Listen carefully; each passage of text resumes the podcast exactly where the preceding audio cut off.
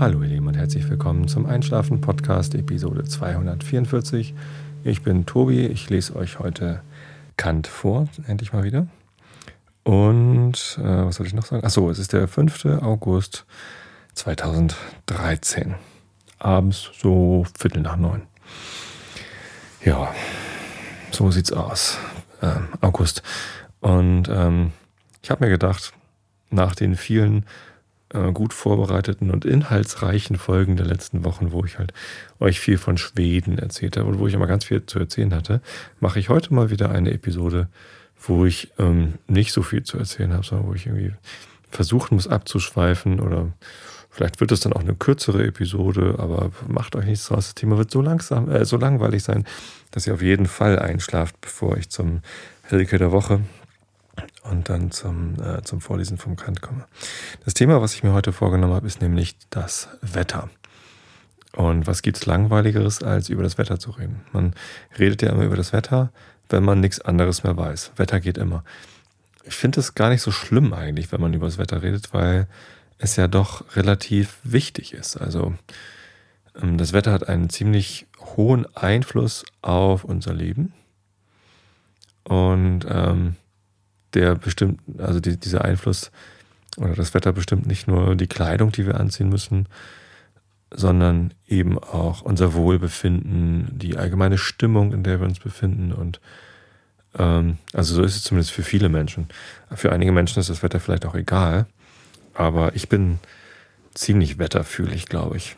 Und ähm, in letzter Zeit geht es mir außerordentlich gut, was das Wetter angeht, denn es ist Sommer und zum ersten Mal seit sehr langer Zeit gibt es eine längere Episode, eine längere, einen längeren Zeitraum hier in Norddeutschland. Ich wohne ja etwas südlich von Hamburg und fahre jeden Tag nach Hamburg rein zum Arbeiten. Ach, jetzt, jetzt bald nicht mehr jeden Tag. Juhu. Uh, mal sehen, vielleicht dann ja doch. Aber äh, wie dem auch sei. Ich, ich schweife jetzt schon ab. Ähm, eine, einen längeren Zeitraum, den man tatsächlich Sommer nennen kann. Wir haben äh, am 1. Juli, am 1. Juli bin ich nach Schweden gefahren mit meiner Familie. Und da war ein, ein wunderschöner Tag. Ich weiß es noch, die äh, Wochen davor waren so ein bisschen schwierig. Der Juni war irgendwie nicht ganz so geil, glaube ich. Da hatten wir noch Regen und so. Und am 1. Juli war auf einmal das Wetter toll. Und wir dachten so, hm, jetzt fahren wir nach Schweden. Ah, aber wenigstens haben wir es schön auf der Fahrt. Für Schweden war auch nicht so geniales Wetter angesagt irgendwie. Und tatsächlich kamen wir da an und es waren so 18 Grad. Äh, aber irgendwie okay. Und dann aber die nächsten Tage wurde es immer schöner. Und seit Anfang Juli hatte ich, habe ich, habe ich irgendwie kein schlechtes Wetter mehr erlebt. Ah, okay, es gab den einen Tag, da sind wir nach Stockholm gefahren, hat es geregnet. Das war irgendwie so am, was weiß ich denn, 8. Juli oder so. 9. Und ähm, seitdem ja, es gab halt zwischendurch mal Gewitter und so. Aber, und, und so Gewittergüsse. Das fand ich aber nie so richtig schlimm. Und es war vor allem richtig, richtig warm. Also man hatte sehr viel Sonne. Und ähm, tja, also halt häufig über 30 Grad.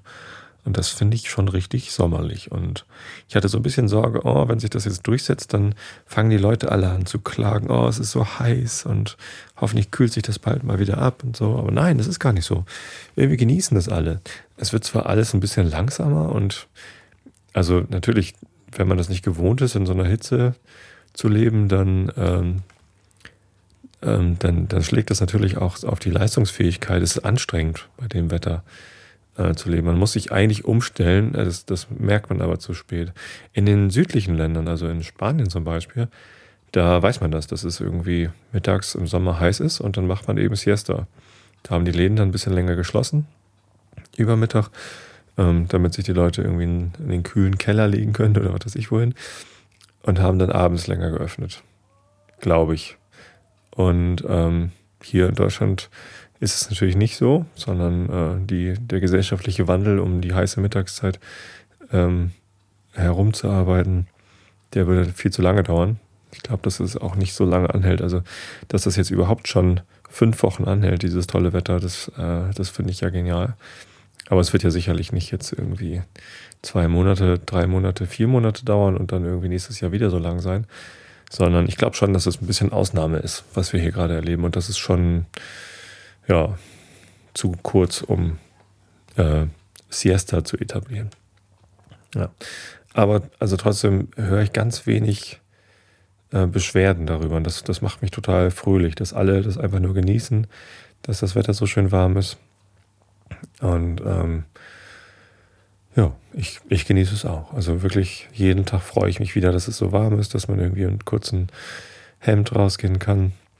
Ich bin ja jemand, der geht ungern in kurzer Hose zur Arbeit. Ich fand irgendwie, habe das früher auch mal gemacht, ähm, aber irgendwie, na, ich weiß nicht, es ist irgendwie, wenn, wenn Frauen mit kurzen Hosen oder Röcken irgendwie in die Firma gehen, die haben dann meistens gepflegtere Beine und das ist dann okay. Aber wenn Männer mit kurzen Hosen äh, in die Firma gehen, das, die müssen dann halt schon irgendwie Sportlerbeine haben oder so, dass es irgendwie gut aussieht. Meine Beine, also ich bin zwar auch Läufer und so, aber ich, ich möchte das einfach nicht, dass, dass Menschen meine nackten Beine sehen müssen. Das ist irgendwie, das ist mir unangenehm.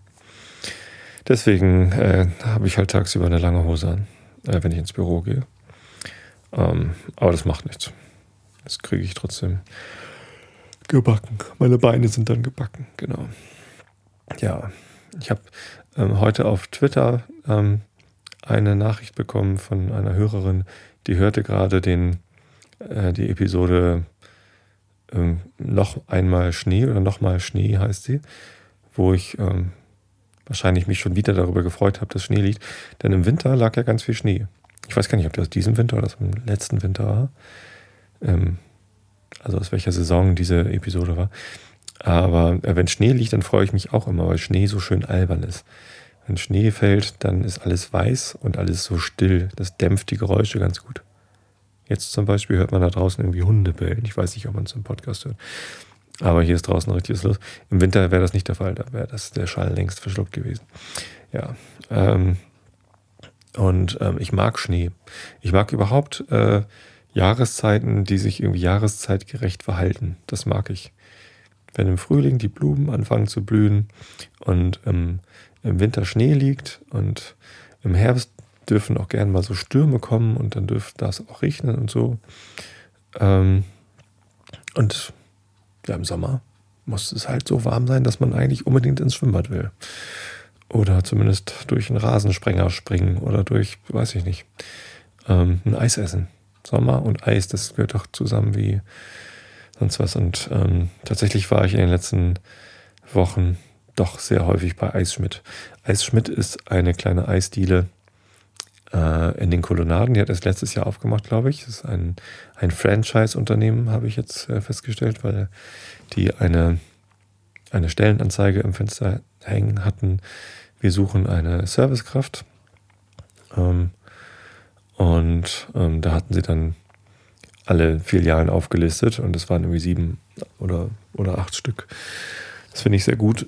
Ganz Hamburg wird von Eisschmidt-Filialen überflutet und Eisschmidt hat wirklich sehr leckeres Eis, deswegen äh, ja, das sollte sich durchsetzen. Ja, das Wetter. Es gibt wirklich eigentlich nichts, nicht viel über das Wetter zu sagen. Also es gibt nichts zu meckern so soll das Wetter sein im Sommer. Ja, viele Leute sagen, auch 25 Grad würden auch reichen, aber selbst diese Leute beschweren sich nicht, sondern strahlen und sagen, naja, 25 Grad würden mir auch reichen, aber hey, wenn man die Wahl hat zwischen 16 Grad und Regen oder dem, was wir hier jetzt haben, ne, so bummelig, was war heute 29 Grad und Sonne, dann weiß ich ganz genau, was ich nehme. Also zumindest im Sommer. Im Herbst weiß nicht, also ich würde das jetzt auch nicht ein ganzes Jahr aushalten. Wenn ich in einer Gegend wohnen würde, wo es wirklich das ganze Jahr über so warm wäre, 30 Grad und auch so eine hohe Luftfeuchtigkeit, wie es hier halt immer dann ist. Das ist dann immer gleich so schwül warm. Ah, das wäre vielleicht doch ein bisschen anstrengend, weiß ich nicht. Oder dann müsste sich das halt wirklich anders einpegeln, das Leben, dass man dann irgendwie wirklich äh, morgens rechtzeitig anfängt zu arbeiten und dann so um elf wieder aufhört und dann Siesta macht bis um drei oder so. Und dann nochmal ein bisschen was macht. Das könnte ich mir vorstellen. Aber was weiß ich. Ich wohne hier in Norddeutschland und hier ist das Wetter halt so, wie es ist.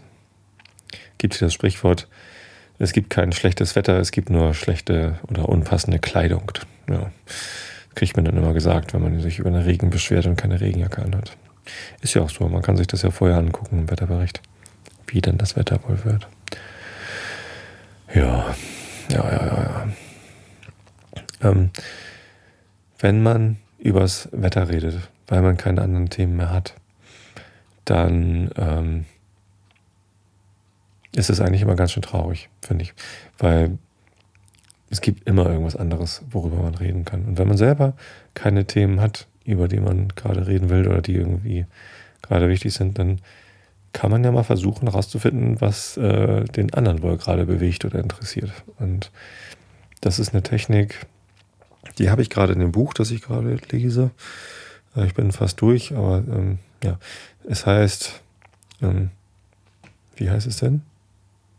How to Win Friends and Influence People von Dale Carnegie. Also wie man Freunde gewinnt und Leute beeinflusst, so ungefähr. Gibt es bestimmt auch auf Deutsch, das ist schon ein sehr altes Buch, in den 30ern geschrieben.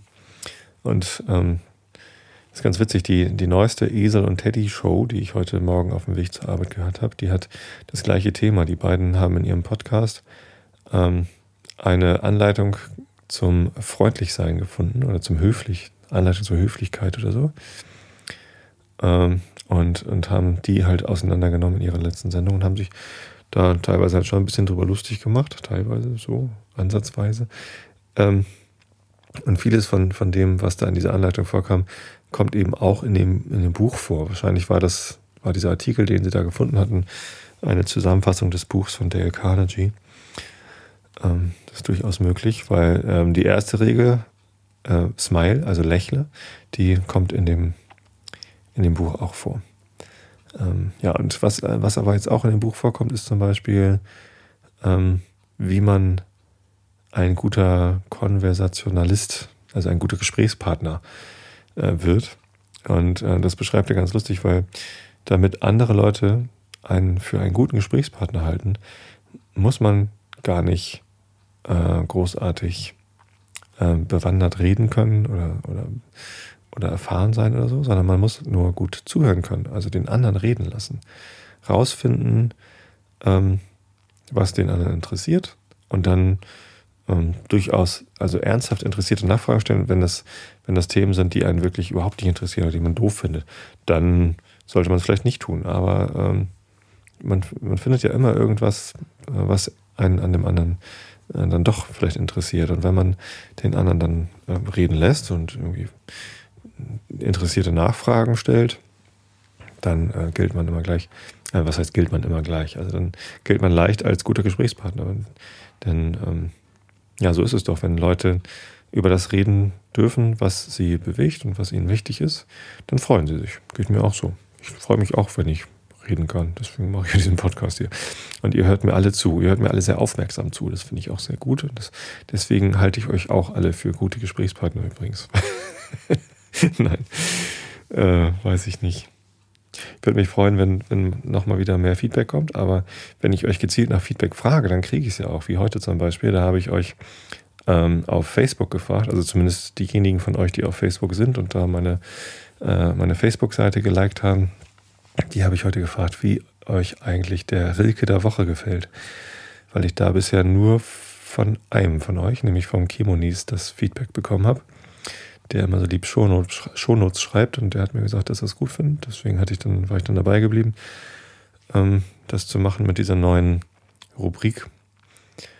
Ähm, hab aber heute gedacht, ach komm, fragst du doch nochmal da, vielleicht erreichst du da noch ein paar mehr Leute, die antworten. Und tatsächlich kamen da eine ganze Reihe von Antworten, irgendwie so 15, 17, keine Ahnung, äh, innerhalb des, des Nachmittags. Und das Witzige war, die meisten haben geschrieben, äh, keine Ahnung, so weit komme ich halt nicht, weil ich dann immer schon eingeschlafen bin. Und das, ja, das ist natürlich ganz lustig. Ich meine, das ist ja Ziel dieses Podcasts, dass ihr euch so entspannen könnt hier bei der Nummer, dass ihr auch wirklich einschlaft. Mhm. Äh, aber naja, dass ihr nicht mal bis zum Regel der Woche kommt, äh, ist natürlich ähm, grandios. Das heißt ja, dass ich, dass ich übererfolgreich bin mit meinem Podcast. Ähm, das heißt jetzt aber auch nicht, dass ihr irgendwie ähm, unbedingt wach bleiben müsst bis zum Reke der Woche. Ich meine, der Reke der Woche, es ist halt ein Gedicht von Reke. Das ist nicht so aufregend und ähm, aufregend wäre ja auch schlecht. Ne, würde hier ja gar nicht reinpassen. Nun gut, aber ähm, die Leute haben auf Facebook geschrieben, also entweder ähm, da schlafe ich schon oder ist egal oder äh, wird auch nicht stören, wenn es fehlt, aber ist schön so. Also das heißt, das Feedback ist äh, und, und einige fanden es halt wirklich gut. Das heißt, das Feedback ist en, äh, entweder egal oder, oder, oder gut. Deswegen bleibe ich dabei. Ich mag diese Rubrik. Da kann ich mal Gedichte vorlesen. Und ähm, ja, gibt es nachher auch den, den Rilke der Woche. Ich wollte noch irgendwas zum Thema Wetter sagen.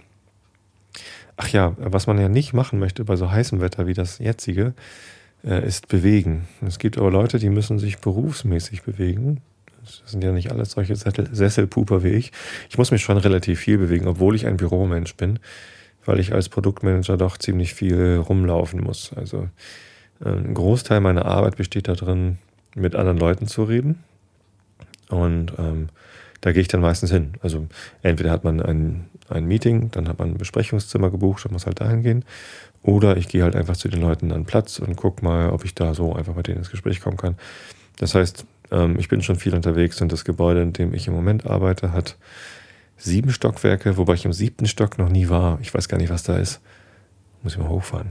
Im sechsten Stock gibt es nur äh, Besprechungsräume. Also das heißt nur ausschließlich Besprechungsräume. Und die fünf Stockwerke darunter sind halt mit äh, so Großraumbüros bestückt, wo dann die Leute sitzen und arbeiten. Und da war ich tatsächlich schon in fast allen Etagen bei irgendwelchen Leuten. Im zweiten Stock noch nicht. Im zweiten Stock sitzen, glaube ich, die sitzen viele Spieleentwickler. Ähm, und bei, direkt bei den Spielen war ich noch gar nicht so oft. Tja. Im vierten Stock sitzen wir, die, die Techniker, die so die Plattform bauen und ähm, Server betreiben und sowas alles, Deployments machen. Und im dritten Stock sitzen lauter Marketing-Leute und Custom Relations und so.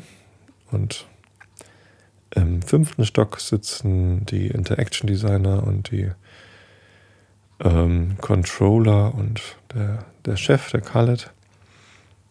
Und im ersten Stock sitzen die Publishing-Leute und die Leute, die Merc Elite bauen. Habt ihr schon Merc Elite gespielt?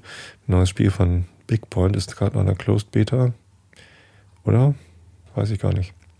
Ist schon, ist schon ziemlich abgefahren für so ein Browserspiel. Ein MOBA. Ich habe bei Bigpoint gelernt, was ein MOBA ist. Man lernt ja immer noch dazu. Ein äh, Multiplayer Online. Nee. Jetzt habe ich es wieder durcheinander gebracht. Also es ist ein, ein, ein MOBA Arena. B, b, wo steht das B? Also es. Oh. Ich habe es vergessen. Also Capture the Flag zum Beispiel ist ein, ein MOBA, weil es, äh, also es geht um, also wofür steht das B in MOBA? Naja, wie auch immer. Ähm, ist halt so eine, so eine Arena und da gibt es zwei Teams und die müssen gegeneinander kämpfen. Hm. Browser? Nee, Browser, das B steht in MOBA nicht für Browser. Hm, keine Ahnung, ist ja auch egal. Ähm, Zumindest die sitzen am ersten Stock. Warum erzähle ich euch das? Ach so, weil es so schön langweilig ist und völlig irrelevant für euch. Ähm, nee, genau, aber äh, worauf ich hinaus wollte, einige Leute müssen sich bewegen. Und das sind zum Beispiel Fußballer. Wenn man Profifußballer ist, dann muss man sich auch in, äh, bei hohen Temperaturen bewegen. Und ähm, an diesem Wochenende war die erste Runde im DFB-Pokal. Ja, zurzeit spielt gerade noch ähm, der FC Bayern München gegen Reden bei Osnabrück, glaube ich.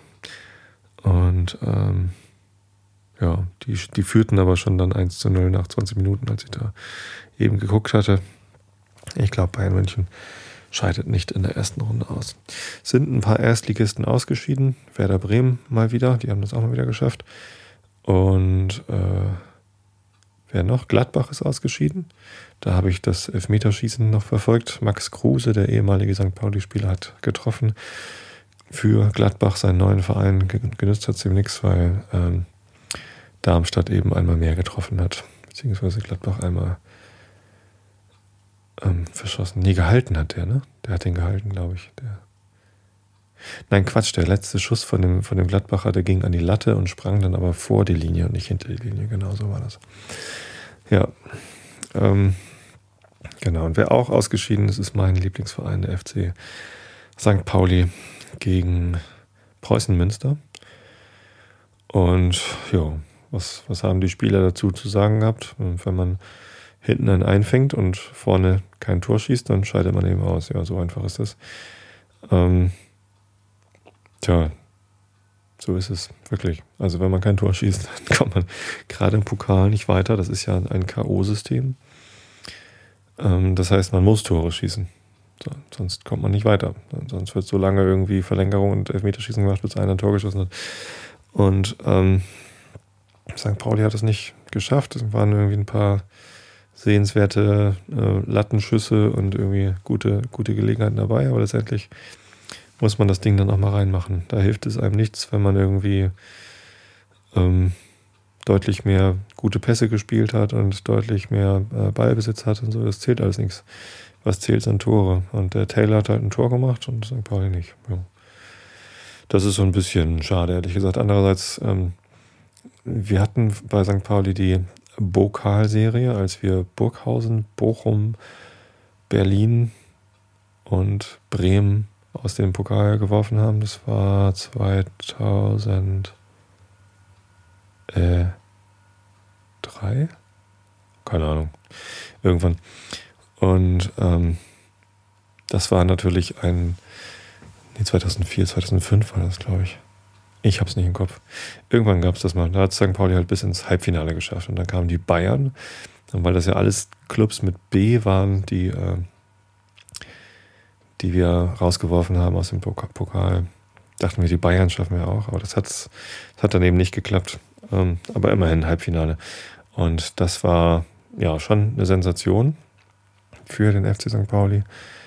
Und ähm, hat vor allem die die Vereinskasse saniert. Also das hat halt dazu verholfen, dass wir schuldenfrei waren. Es gab keine Schulden mehr und hat sicherlich auch geholfen, dadurch, dass man schuldenfrei war, dass wir das äh, Stadion jetzt irgendwie schneller fertig bauen konnten, als das jemals jemand geglaubt hat. Denn die Pläne, ein Stadion neu zu bauen, gab es ja immer wieder und ähm, wurde dann doch immer wieder verschoben. Und jetzt haben wir ein neues Stadion, fast fertig. Äh, die Gegend gerade ist gerade neu ähm, und ähm, am Ende dieser Saison wird die Nordtribüne abgerissen und dann neu gebaut. Ich habe Saisonkarten für die Nordtribüne. Das heißt, ich werde jetzt so viele Spiele wie möglich nochmal gucken können. Das nächste Spiel werde ich leider nicht äh, von der Tribüne aus sehen können, weil meine Schwägerin Geburtstag hat und wir fahren zu dem Geburtstag hin. Das ist natürlich wichtiger als ein St. Pauli-Spiel. Ähm, ist es mir wirklich. Und deswegen habe ich die Karten für St. Pauli gegen Bielefeld schon verkauft. Und demnächst kommt Dresden, Dynamo Dresden. Das wird ein Montagsabendsspiel.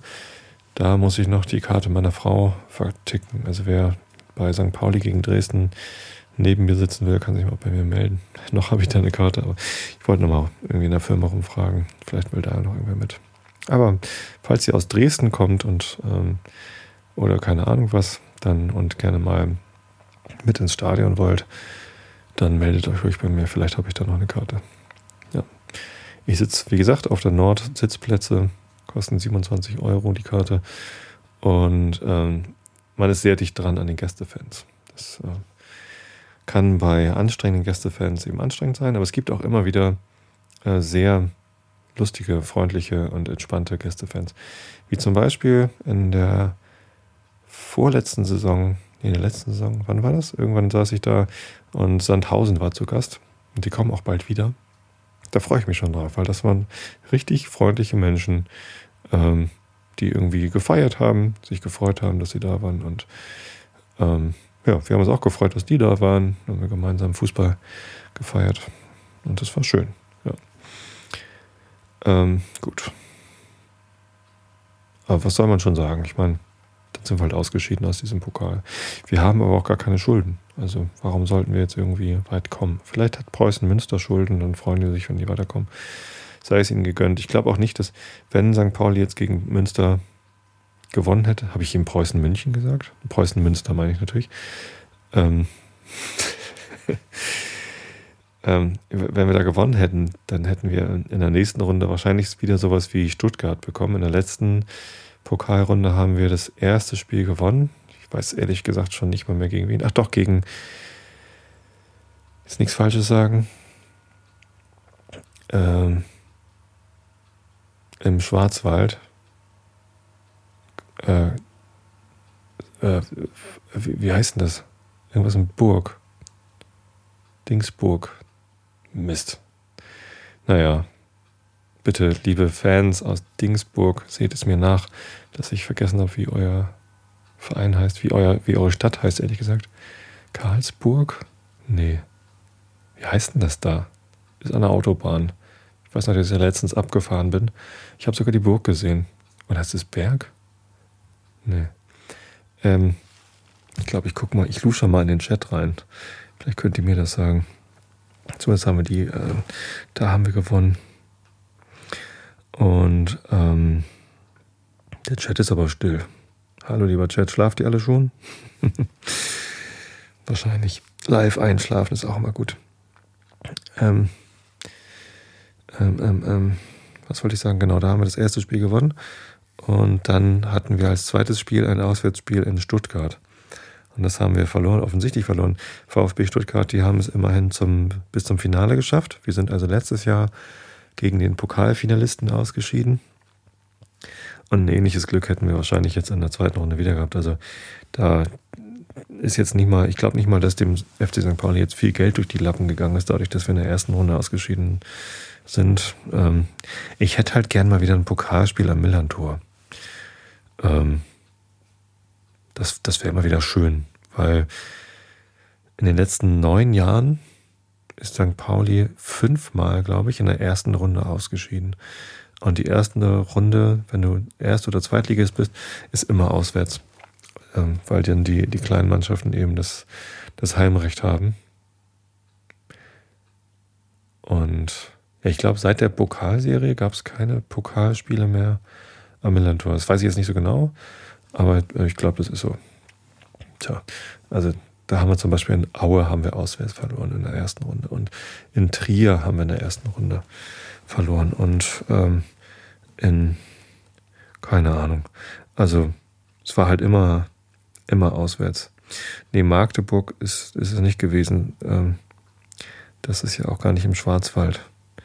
Ich könnte hier mal eben Google Maps aufmachen. Dann kann ich das nachgucken. Ich weiß nämlich, wo das, wo das ist und dann kann ich da Zoom out. Da geht's lang. Da ist die A5. Freiburg? Nee. Offenburg. Offenburg war es, genau. Ähm, letztes Jahr hatte St. Pauli in Offenburg gewonnen und dann in Stuttgart verloren. Ja, deswegen, man kann natürlich enttäuscht sein, wenn man aus dem Pokal ausscheidet. Man hofft ja immer, ähm, dass man möglichst weit kommt weil äh, der Pokal, der DFB-Pokal, ist ja bekanntlich der kürzeste Weg nach Europa, was so viel bedeutet wie ähm, derjenige, der das Pokalfinale gewinnt, also den DFB-Pokal gewinnt, der darf am Europapokal teilnehmen. Also zumindest an der UEFA Euroleague, glaube ich, dieser Cup der Verlierer, wie er auch genannt wird. Der heißt so, weil dort eigentlich immer ähm, jemand den Pokal gewinnt, der in der Champions League, also in dem eigentlichen Europapokal, in dem, in dem großen Pokal, ähm, irgendwie in der Vorrunde ausgeschieden ist. Weil wer in der Champions League irgendwie in der Vorrunde ausscheidet, der darf dann, also einige davon dürfen in der Europa League dann weiterspielen. Und diese Clubs sind dann meistens halt dann doch noch eine ganze Ecke besser als die Mannschaften, die es halt nur in die Euroleague geschafft haben und gewinnen es dann eben. Deswegen heißt es schon irgendwie Cup der Verlierer. Ähm, ist aber sicherlich halt trotzdem eine schöne Sache, im europäischen Fußball, im internationalen Fußball mitspielen zu können. Und ähm, deswegen wäre das mal ganz nett. Aber ja, wie groß sind die Chancen, dass der FC St. Pauli den DFB-Pokal gewinnt? Doch echt relativ gering. Also selbst wenn man es ins Halbfinale schafft, so wie in der Pokalserie, was schon eine absolute Sensation ist, dann kommt halt spätestens da dann irgendwie Bayern München und oder Dortmund oder was weiß ich, irgendwie was, ne? Mit, mit Rang und Namen und Mil Millionen teuren, millionenschweren Spielern. Und äh, das, ja, das kann man dann einfach nicht. Also das, da, da, da braucht man halt richtig, richtig viel Glück, um so ein Spiel zu gewinnen. Insofern, naja. In dieser Saison gehen sowieso alle davon aus, dass Bayern alles gewinnt, weil sie, ähm, nachdem sie in der letzten Saison schon alles gewonnen haben und äh, haufenweise Rekorde aufgestellt haben, nochmal investiert haben und sich zum Beispiel den Pep Guardiola geholt haben als Trainer, aber auch noch ein paar irgendwie coole Spieler. Ich weiß gar nicht, was haben sie dieses Jahr noch alles dazu gekauft, auch keine Ahnung. Was halt so geht. Wahrscheinlich irgendwelche Spanier oder so. Und ach so, ja, den Götze zum Beispiel, ne? Von, von Dortmund. Ja, und dann, dann, dann gewinnt man halt, wenn man so viel Geld hat wie die Bayern. Na, sei es ihnen gegönnt. Was ja aber richtig cool ist, ähm, und das habe ich jetzt letztes, letztes Mal noch vergessen zu erzählen, Deutschland ist Europameister geworden. Und zwar im Frauenfußball. Und das fand ich ziemlich cool. Also ich habe ein paar der Spiele äh, mir auch angeguckt, leider nicht alle, das habe ich nicht geschafft. Ähm, wir waren ja gerade in Schweden, als die Europameisterschaft angefangen hat und haben von da aus ein bisschen was geguckt. Die Europameisterschaft hat ja auch in Schweden stattgefunden. Leider haben wir es nicht zu dem Spiel hingeschafft. Die, die waren irgendwie alle in kleineren Orten. Ähm, wir hätten vielleicht auf der, bei der Rückfahrt, die ging durch Göteborg, also unsere, unsere Fähre ging ja von Göteborg nach Kiel, da hätten wir in Göteborg was gucken können. Das ähm, haben wir verpasst. Aber naja, im Fernsehen habe ich da einiges von gesehen. Und einige der Spiele haben mir wirklich, wirklich gut gefallen. Also da, war, da waren gute Fights dabei. Ähm, und das Finale war natürlich, war natürlich ziemlich, ziemlich hart. Deutschland gegen Norwegen. Und ähm, ja, beide Mannschaften haben alles gegeben. Und Deutschland hat vielleicht ein bisschen glücklich, aber nicht unverdient gewonnen. Also das, das, das Tor von Frau Meier, vorbereitet von Frau Dambabi, das war wirklich gut, wirklich sehenswert. Also toll rausgespielt. Ähm, und dann, dann eiskalt versenkt. Das war, das war richtig cool. Aber die Norwegerinnen, die waren jetzt nicht schlecht. Also die haben halt auch ordentlich Druck gemacht. Ja, hatten halt dann nur im Abschluss Pech. So ein bisschen wie St. Pauli. Norwegen ist so ein bisschen wie St. Pauli. Und Deutschland wie Preußen Münster. Nein, nicht ganz. Aber ähm, ja, Deutschland hat es geschafft und da sind sie dann Europameister geworden. Und ja, da hatte ich richtig ein bisschen Pipi in den Augen, als sie dann sich in den Armen lagen und äh, gefeiert haben. Ja, das war, das war toll. Ja, habe ich ihnen voll gegönnt. Sind ja auch ja, tolle, tolle Charaktere, die da auf dem Platz standen. Die Nadine Angerer, die fand ich schon äh, bei den letzten Turnieren immer total super. Leider den, den Frauenfußball, den Vereinsfußball, den verfolge ich ehrlich gesagt nicht so sehr. Da höre ich immer nur, ja, Frankfurt gewinnt wieder alles oder so. Und ansonsten geht da irgendwie ziemlich viel an mir vorbei. Aber was die Nationalmannschaft so macht, das verfolge ich dann eigentlich schon. Und ähm, ja, also so ein, so ein Turnier, das ist schon, das ist schon eine klasse Sache. Die sind ja auch traditionell sehr erfolgreich. Jetzt galten sie doch als Überraschungsmannschaft, die Deutschen, weil sie doch sehr jung sind. Also sie haben viele junge Spielerinnen nachgeholt. Ähm, aber ein paar Namen kannte man halt schon. Ne? Also auch wenn sie, also die Dame Barbie, die ist ja auch noch jung, aber die hat ja bei der letzten Weltmeisterschaft auch schon eine tolle Figur gemacht, auch wenn sie irgendwie im Viertelfinale ausgeschieden sind, aber ähm, das war dann ja eher unglücklich. Äh, die Birgit Prinz fehlt natürlich. Ähm, die hat irgendwie bis zur letzten, ja, bis vor zwei Jahren hat sie da eine sehr tragende Rolle gespielt. Aber ja, da kommen jetzt halt die Jungen nach. Und ich glaube, äh, bei der nächsten Weltmeisterschaft werden sie dann nicht mehr der Geheimtipp sein, dass die dann wieder oben mitspielen. Sondern, ja, zu Recht als eine der Favoritenmannschaften dann ins Rennen gehen. Deutschland hat ja auch, äh, also die Mannschaft hat in der Vorbereitung gegen Japan gespielt und gewonnen.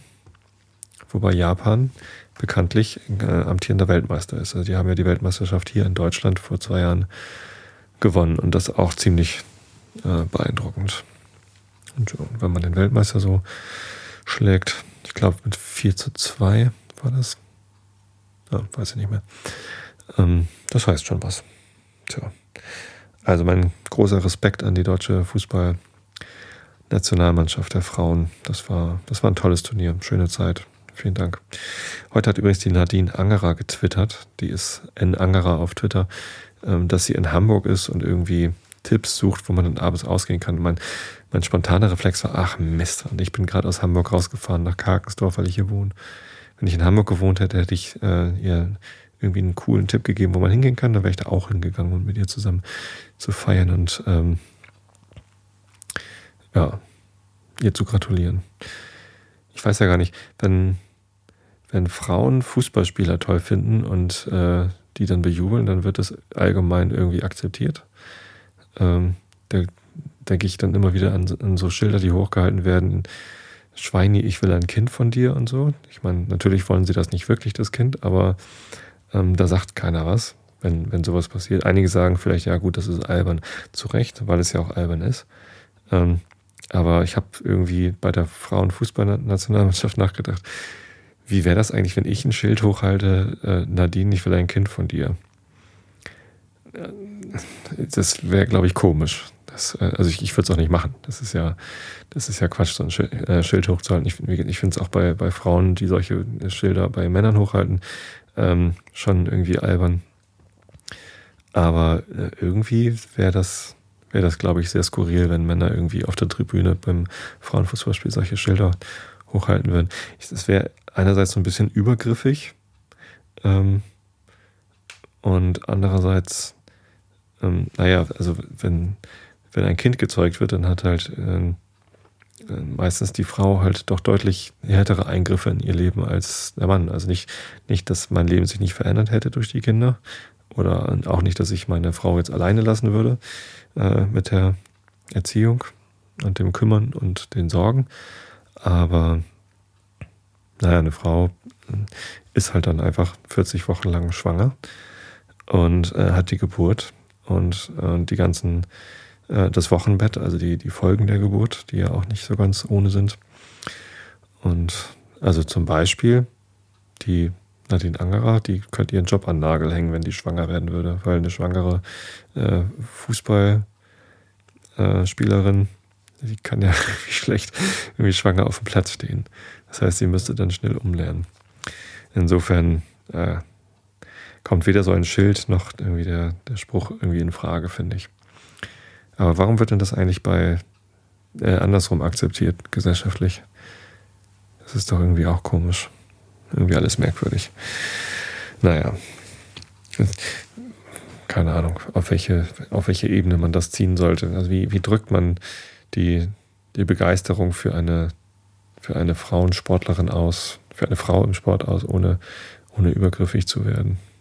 Oder ohne, ohne irgendwie Quatsch zu machen. Keine Ahnung. Ich weiß es nicht. Ich kann nur sagen, Riesenrespekt und Gratulation an die, an die Mannschaft. Das war sehr schön. Hat Spaß gemacht. Ja, und weiter so natürlich. Andererseits klingt das irgendwie so, so unaufgeregt. Wenn St. Pauli jetzt äh, deutscher Meister geworden wäre, dann würde ich nicht sagen, ja, Riesenrespekt und toll gemacht und weiter so, sondern keine Ahnung, würde ich wahrscheinlich würde ich wahrscheinlich ein bisschen ausflippen. Aber das würde ich nicht hier machen, weil das ist ja der Einschlafen-Podcast. Hier geht es darum, langweilig zu sein. Und ähm, das mache ich jetzt auch, indem ich euch den Rilke der Woche vorlese. So, das ist aus dem Buch ähm, 88 Gedichte. Sind wir angekommen beim Gedicht Letzter Abend ähm, aus dem Besitze Frau Nonnas von Rainer Maria Rilke. Und Nacht und fernes Fahren, denn der Train des ganzen Heeres zog am Park vorüber. Er aber hob den Blick vom Klavezin und spielte noch und sah zu ihr hinüber, beinahe wie man in einen Spiegel schaut, so sehr erfüllt von seinen jungen Zügen und wissend, wie sie seine Trauer trügen, schön und verführender bei jedem Laut. Doch plötzlich war es, als ob sich das verwische. Sie stand wie mühsam in der Fensternische und hielt des Herzens drängendes Geklopf. Sein Spiel gab nach. Von draußen wehte Frische. Und seltsam fremd stand auf dem Spiegeltische der schwarze Chaco mit dem Totenkopf. Tja, liebe Leute, ich habe leider keine Ahnung, wer Frau Nonna ist und ob das jetzt ein Gedicht war, das sie geschrieben hat. Es wirkt so ein bisschen anders als der übliche Rilke, den wir so normalerweise hier hören. Ähm, der schwarze Chaco mit dem Totenkopf, aha. Aber allein schon in der ersten Zeile, dass da das englische Wort Train vorkommt. Ja, das ist mal, das ist mal was anderes. Aber hey, der Rilke halt, ne? Was der alles so in seinen Gedichtbänden veröffentlicht. Müssen wir wohl mit leben. So, aber damit ihr jetzt auch wirklich schlafen könnt, nach all diesem Aufregenden, lese ich euch endlich mal wieder Kant vor. Ähm, die Jenny Treibel, die kommt dann ähm, nächstes Mal wieder zum Zuge. Heute nach den äußerst langweiligen Ausführungen zum Wetter ähm, braucht ihr die, die harte Dröhnung. Und das ist der Kant, dabei kann man besonders gut einschlafen. Also, wir sind bei 43 Prozent angelangt in der Ausgabe auf meinem Kindle und die Überschrift heißt C von dem reinen Gebrauche der Vernunft. Augen zu und zugehört. Kann man die Vernunft isolieren und ist sie alsdann noch ein eigener Quell von Begriffen und Urteilen, die lediglich aus ihr entspringen und dadurch sie sich auf Gegenstände bezieht, oder ist sie ein bloß subalterndes Vermögen, gegebenen Erkenntnissen eine gewisse Form zu geben, welche logisch heißt und wodurch die Verstandeserkenntnisse nur einander und niedrige Regeln anderen höheren, deren Bedingungen die Bedingungen der ersteren in ihrer Sphäre befasst, untergeordnet werden, so viel sich durch die Vergleichung derselben will bewerkstelligen lassen? Ah, das war eine Frage. Ich habe es rechtzeitig gemerkt und die Stimme gehobt. Was ist das denn für ein Satz, bitteschön? das ist ja unfassbar. Ähm, ja. Ich habe, also der, der, geht hier über, über 15 Zeilen und ich habe irgendwie bei der, bei der Hälfte schon irgendwie vergessen, wo wir wie geschachtelt sind. Na, ähm, soll ich sie nochmal lesen, weil der nächste Satz lautet, dies ist die Frage, mit der wir uns jetzt nur vorläufig beschäftigen. Na, dann brauchen, wir, dann brauchen wir diesen. Also komm, nee, wenn wir uns nur vorläufig damit beschäftigen, dann lese ich das jetzt nicht nochmal. In der Tat ist Mannigfaltigkeit der Regeln und Einheit der Prinzipien eine Forderung der Vernunft, um den Verstand mit sich selbst in durchgängigen Zusammenhang zu bringen, so wie der Verstand das Mannigfaltige der Anschauung unter Begriffe und dadurch jene in Verknüpfung bringt. Aber ein solcher Grundsatz beschreibt den Objekten kein Gesetz vor und enthält nicht den Grund der Möglichkeit, sie als solche überhaupt zu erkennen und zu bestimmen, sondern ist bloß ein subjektives Gesetz der Haushaltung mit dem Vorrate unseres Verstandes, durch Vergleichung seiner Begriffe den allgemeinen Gebrauch derselben auf die kleinstmögliche Zahl derselben zu bringen ohne dass man deswegen von den Gegenständen selbst eine solche Einhelligkeit, die der Gemächlichkeit und Ausbreitung unseres Verstandes Vorschub tue, zu fordern und jener Maxime zugleich objektive Gültigkeit zu geben, berechtigt wäre. Mit einem Worte, die Frage ist, ob Vernunft an sich, das heißt die reine Vernunft a priori, synthetische Grundsätze aus äh, und Regeln enthalte und worin diese Prinzipien bestehen mögen das formale und logische Verfahren derselben in Vernunftschlüssen gibt uns hierüber schon hinreichende Anleitung, auf welchem Grunde das transzendentale Prinzipium derselben in der synthetischen Erkenntnis durch reine Vernunft beruhen werde. Erstlich geht der Vernunftschluss nicht auf Anschauung, um dieselbe unter Regeln zu bringen, wie der Verstand mit seinen Kategorien, sondern auf Begriffe und Urteile. Wenn also reine Vernunft auch auf Gegenstände geht, so hat sie doch auf diese und deren Anschauung keine unmittelbare Beziehung, sondern nur auf den Verstand und dessen Urteile, welche sich zunächst an die Sinne und deren Anschauung wenden, um diesen ihren Gegenstand zu bestimmen. Vernunfteinheit ist also nicht Einheit einer möglichen Erfahrung, sondern von dieser als die Verstandeseinheit wesentlich unterschieden. Dass alles, was geschieht, eine Ursache habe, ist gar kein durch Vernunft erkannter und vorgeschriebener Grundsatz. Er macht die Einheit der Erfahrung möglich und entlehnt nichts von der Vernunft, welche ohne diese Beziehung auf mögliche Erfahrung aus bloßen Begriffen keine solche synthetische Einheit hätte gebieten können. Zweitens sucht die Vernunft in ihrem logischen Gebrauche die allgemeine Bedingung ihres Urteils, des Schlusssatzes, und der Vernunftschluss ist selbst nichts anderes als ein Urteil vermittelst der Subsumption seiner Bedingungen unter eine allgemeine Regel, Obersatz. Da nun diese Regel wiederum eben demselben Versuche der Vernunft ausgesetzt ist und dadurch die Bedingung der Bedingung vermittelst eines Prosyllogismus gesucht werden muss, solange es angeht, so sieht man wohl, der eigentümliche Grundsatz der Vernunft überhaupt im logischen Gebrauche sei, zu den bedingten Erkenntnisse des Verstandes das Unbedingte zu finden, womit die Einheit desselben vollendet wird. Diese logische Maxime kann aber nicht anders ein Prinzipium der reinen Vernunft werden, als dadurch, dass man annimmt, wenn das Bedingte gegeben ist, so sei auch die ganze Reihe einander untergeordneter Bedingungen, die mithin selbst unbedingt ist, gegeben. Das heißt, in dem Gegenstande und seiner Verknüpfung enthalten.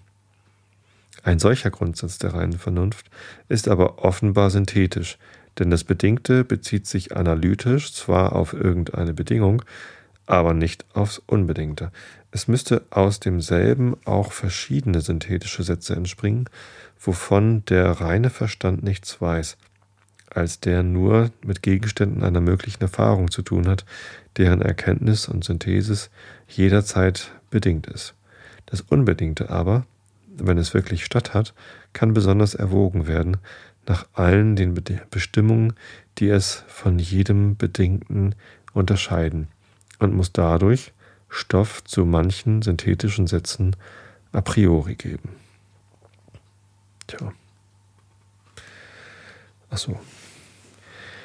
Ist gleich zu Ende des Kapitels, deswegen lese ich jetzt nochmal eine Seite vor, da müsst ihr jetzt durch.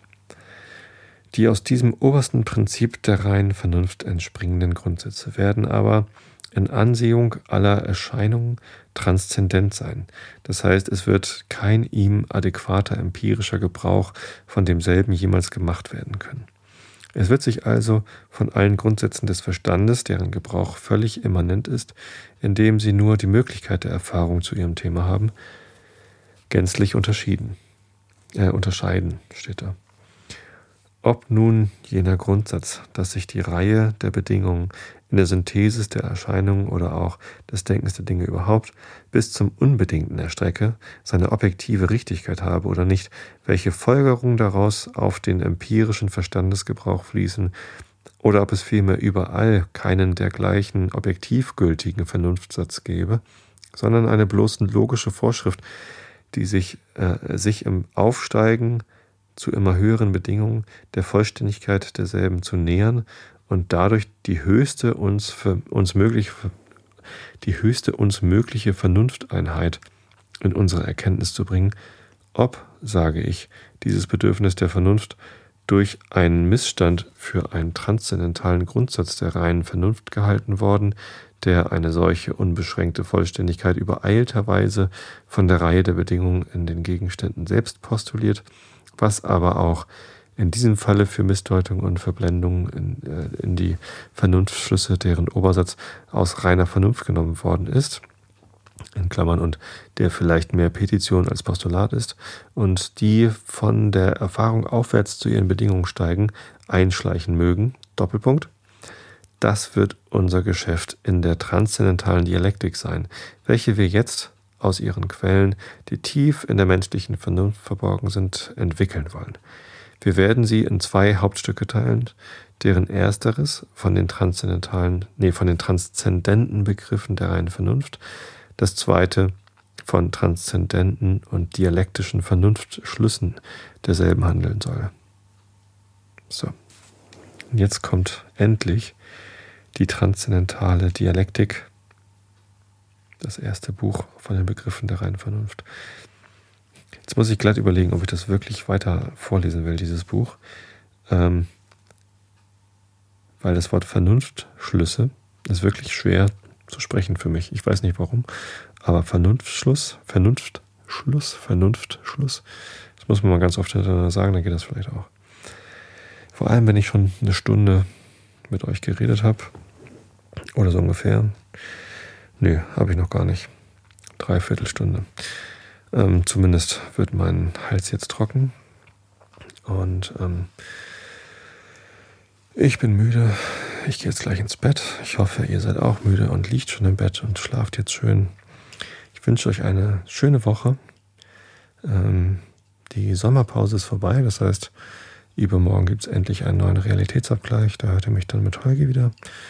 Ansonsten gibt es nächsten Montag den neuen Einschlafen-Podcast und bis dahin wünsche ich euch alles Gute. Ich habe euch alle lieb und bis dann.